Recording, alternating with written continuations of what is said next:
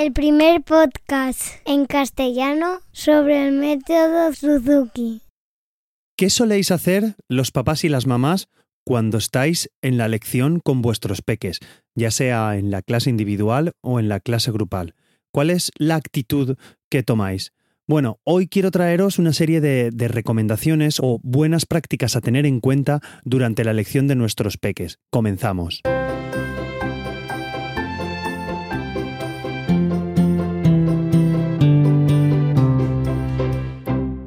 Hola a todos y bienvenidos. Soy Carmelo Sena, profesor de guitarra Suzuki y a través de este podcast me gusta compartir todo lo que sé y lo muchísimo que voy aprendiendo sobre el método Suzuki.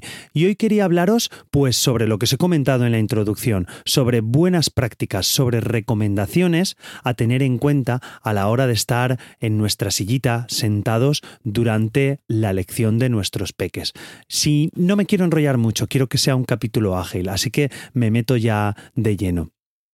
Lo primero sería la atención, ¿vale? La atención que podamos tener nosotros afecta a nuestros peques. Entonces, puede resultar muy tentador entrar a clase, dejar al peque y ponernos pues con el teléfono móvil o salir fuera un momento o decirle al profesor que tienes que atender una llamada o incluso tomaros un café. Bueno, creo que esta no serían las buenas opciones, las buenas prácticas del papá o de la mamá Suzuki. También si estamos preocupados, si estamos de una con la cara rara, por así decirlo, esa preocupación, ¿vale? se refleja en nuestros peques. Entonces, lo mejor sería que tuviéramos atención plena en todo momento de la lección. Entonces, cuando los peques nos miran, pues lo único que debemos hacer es mirar con una sonrisa a nuestro peque y eso pues ayuda al niño o a la niña a sentirse seguro y así verá que nuestra, nuestra participación como padres pues es real. Entonces,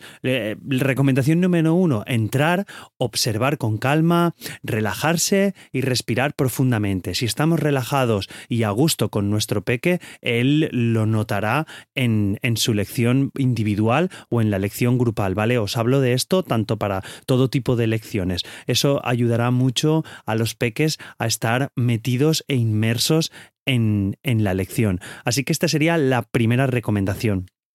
Otra recomendación pues sería el llegar con tiempo, llegar temprano a nuestra, a nuestra lección. Bueno, en el caso de, de, mi escuela, entramos con unos calcetinitos especiales, con unos peucos, ya que, pues, como jugamos por el suelo, a veces los muy pequeñines, como ya os he comentado en alguna ocasión, yo doy SECE también, que es educación para bebés, y nos movemos mucho por el suelo. El tema es tener un aula limpia, tener un aula en el cual tengamos limpieza en el suelo. Entonces, entramos con unos pequeños peucos, entramos con unas zapatillitas. La cuestión es no entrar con el calzado de la calle. Y así, pues, si llegamos con tiempo, los niños pues pueden descalzarse, pueden entrar, pueden ir al servicio con tiempo, pueden dar una pequeña merienda, si es el caso de la tarde, y entrar con tranquilidad. Entonces, todo esto afecta al estado de ánimo de nuestros peques. Entonces, si llegamos con tiempo y llegamos relajados, realmente pues no hay tensión, entramos al aula y no hay problema. A mí también me pasa como profesor que muchas veces llegan apurados, llegan un poquito tarde, entonces ya entra el niño corriendo, ponte la isla y entramos en un ambiente enrarecido, que tampoco tenso, ¿vale? Pero quieres aprovechar la clase, el niño ha venido corriendo, lo han soltado prácticamente del coche y una recomendación pues sería intentar llegar todo lo temprano posible, todo lo pronto eh, posible otra de las recomendaciones que me gustaría daros es pues estar atento a las señales que podemos tener de nuestro hijo y sobre todo a las señales que podemos dar nosotros durante la lección. Tenemos que intentar como papás y como mamás Suzuki no dar ninguna señal durante la lección. ¿A qué me refiero con señales? Pues, por ejemplo, eh, no levantar una ceja así mirando raro cuando haga el peque una cosa rara, la típica ceja que levantamos, o a lo mejor hacer un... Eso que hacemos con la lengua que tocamos como ya, ya está, ya he hecho eso otra vez, ¿vale? El ceño fruncido, eh, pueden enviar mensajes muy poderosos y pueden enviar mensajes negativos, ¿vale? Y lo mismo sucede, así, lo mismo sucede, así como con la parte negativa, pues lo mismo sucede cuando hacemos una risa de aprobación. Eh, no está bien reírse de un error o de un mal comportamiento del peque, porque si no, el niño verá que eso es gracioso y sigue haciendo esta acción. Entonces, como os sigo comentando, la idea es sentarse y estar interesado dentro de la lección, tener una amplia sonrisa y tranquilizadora y dejar que la lección se desarrolle. Yo se lo comento a los papás y a las mamás, pues que el, el, no me gusta esta palabra, pero bueno, para que me entendáis, la autoridad dentro del aula debe ser del profesor y la autoridad en casa pues debe ser del papá o de la mamá. No me veáis autoridad como el que manda, ¿vale? Sino como la persona que lleva el tejemaneje, ¿vale? como la persona que es, bueno, pues en un juego de rol, los que me conozcáis, el, el, el que llamaban la madre o el que llevaba el juego, pues es esa persona en clase debe ser el profesor. Si estamos siempre los papás y las mamás contestando por el niño, eh, no le damos esa opción a desarrollo, ¿vale? Tenemos que estar dentro de lo posible en un segundo plano. Sé que cuesta un montón, lo sé porque muchas veces he hecho clases extra con mi, mi peque que lo ha hecho otra persona y me tengo que morder la lengua para no decir una cosa, para no decir lo que ha hecho el peque. Debemos dejar que sean ellos los que hablen, ¿vale? Esa es otra de las recomendaciones más cosas. Por ejemplo, observar la interacción que existe entre su hijo o su hija y el maestro, ¿vale? Ver a, vuestro hijo e interactuar con otro adulto y viene relacionado con lo que os estaba comentando, es algo realmente importante en sus vidas y es algo especial para ellos porque están desarrollándose. No se comportan igual cuando están con vosotros en casa, con los papás o las mamás, que cuando están con nosotros los profesores. Entonces, pueden contar historias diferentes. Su concentración también puede ser, difiere de la que está en casa. Entonces, son momentos especiales en los cuales podéis compartirlos con ellos en un, en un segundo plano, viendo cómo está. A ver, os estoy hablando esto generalista, que no quiere decir que en un momento dado, pues nos pongamos a charrar con el profesor, ya no a charrar, a comentar cualquier cosa con el peque y sea una conversación a tres. Recordar el triángulo Suzuki, que son los estos tres puntos, el profesor, el niño y el papá o mamá o la niña, ¿vale? Entonces, pero mi recomendación sí que es dejar y pasar a ese segundo plano de ver cómo tu hijo o tu hija se va haciendo mayor y es capaz de interactuar con otro adulto que seríamos nosotros como profesor. Es maravilloso tener esas opciones y os recomiendo, porque a mí me está pasando estos días, disfrutad de vuestros hijos, coger ese rato, apartar el móvil, apartar las preocupaciones, porque el tiempo se va y solo tenemos este ratito con nuestros peques. Luego cumplirán 15, 16, 17, 18 años y no los podremos coger como queremos y echaremos en falta esos momentos. Yo me doy cuenta ahora con mi peque de 7 que va para 8 y la peque que va a cumplir en, en nada, en mes y pico, cumple ya 5 años y digo, madre mía, si acababa de nacer hace poco. Pero bueno, entonces, vosotros los papás y las mamás que podéis estar a lo mejor esas tardes con ellos, aprovechad y aprovechad la clase al 100% desde una perspectiva del descanso, ¿vale? Desde una perspectiva de relajación y de disfrute, que es lo que quiero transmitiros con el capítulo de hoy.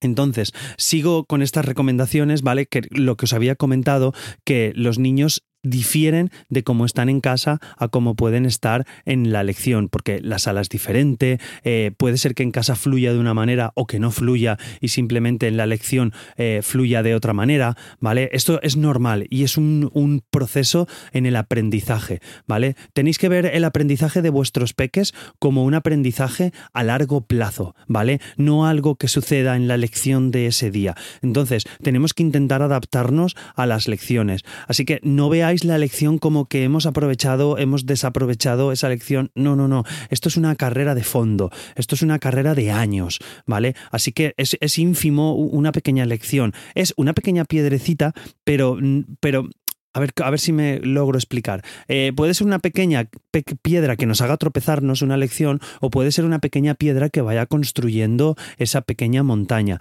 Entonces, tenemos que ver a muy largo plazo. Si resulta que el peque ha tocado súper bien la lección y luego llega a clase y no la puede tocar o simplemente no sucede como en casa, no lo hace tan fluido, eh, no, no, no os pongáis nerviosos los papás. Los profesores lo sabemos y lo conocemos que nunca va a sonar igual una cosa cuando estás tranquilo en casa, que lo has tocado varias veces, que has calentado, que estás en otro ambiente, no va a sonar igual así que cuando estás delante de tu profesor.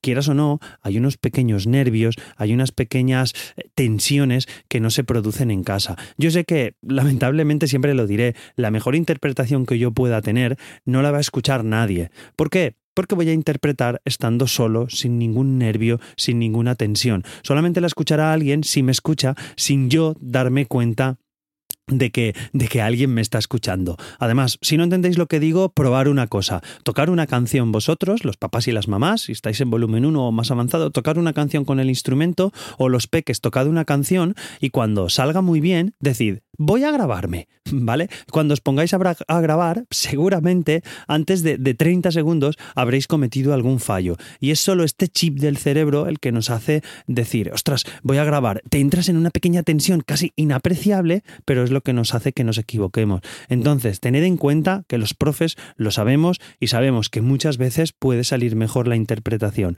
en casa que en la lección, ¿vale?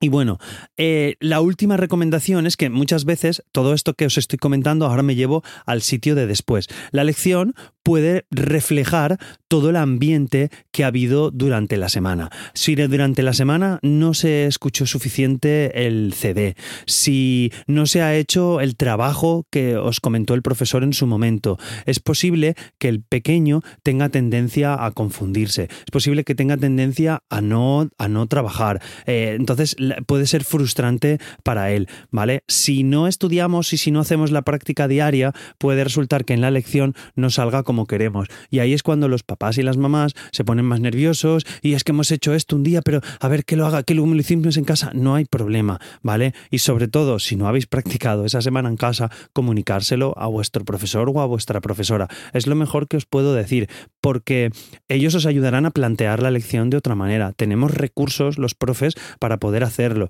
Y yo prefiero que me digan que no han estudiado y enfocar de otra manera la clase, que no que me digan que sí que han estudiado y yo estar viendo que realmente no se ha hecho nada porque, porque es que se ve, es que los niños hablan con la mirada, hablan con los dedos, ¿vale? Entonces, esto es parte, parte de la lección, mantenerse pues en unas expectativas reales y, honestas. Y no se preocupe que, mejoraremos la próxima semana, ¿vale? Así que si no hemos estudiado esta semana, comentarlo y no hay problema. Yo en, en mi escuela, la verdad, las familias que vienen en eso los tengo súper bien educados y no hay problema porque me lo dicen y planteamos de diferentes manera las, las lecciones.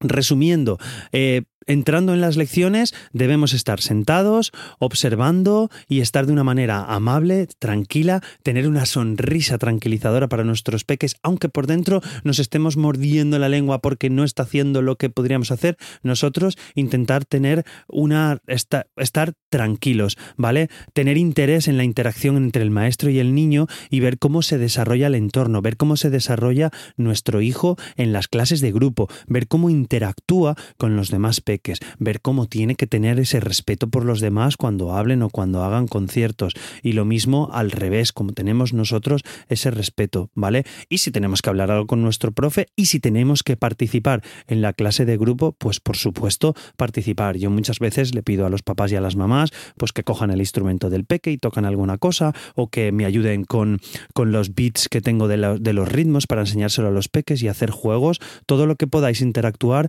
pero mi recomendación desde la tranquilidad, desde el respeto y desde la sonrisa, ¿vale? Desde disfrutar cada momento, cada minuto que tengamos, disfrutarlo con vuestros peques.